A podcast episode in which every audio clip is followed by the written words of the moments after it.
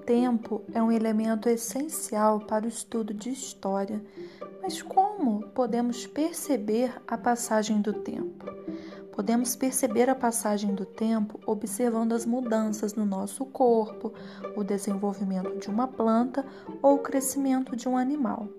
Essa passagem do tempo, que ocorre independente da vontade humana, é chamado de tempo da natureza. Quando usamos unidades de medidas criadas pelo ser humano para contar a passagem do tempo, estamos medindo o tempo cronológico.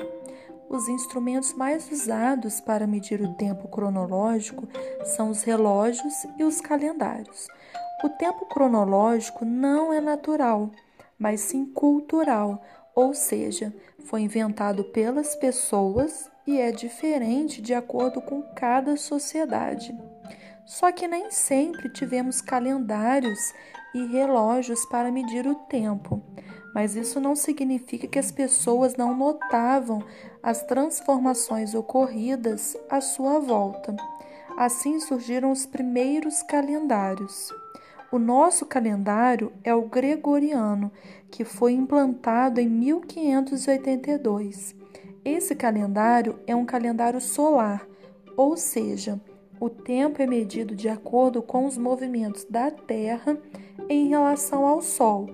Um ano corresponde a uma volta da Terra em torno do Sol, o que dura aproximadamente 365 dias. Então, desse modo, um ano do calendário gregoriano corresponde a 365 dias exceto né, em anos bissextos, que possuem 366 dias. Então, como ponto de partida para a contagem do tempo, utilizamos o ano que Cristo nasceu. Esse evento marca o ano 1 do nosso calendário, que é o calendário gregoriano.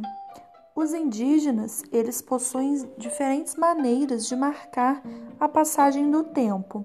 Muitas comunidades se baseiam na observação do sol, das estrelas, da lua, nas mudanças da natureza, períodos de cheias dos rios, estiagem, frio, calor e na produção agrícola, período de plantio e de colheita.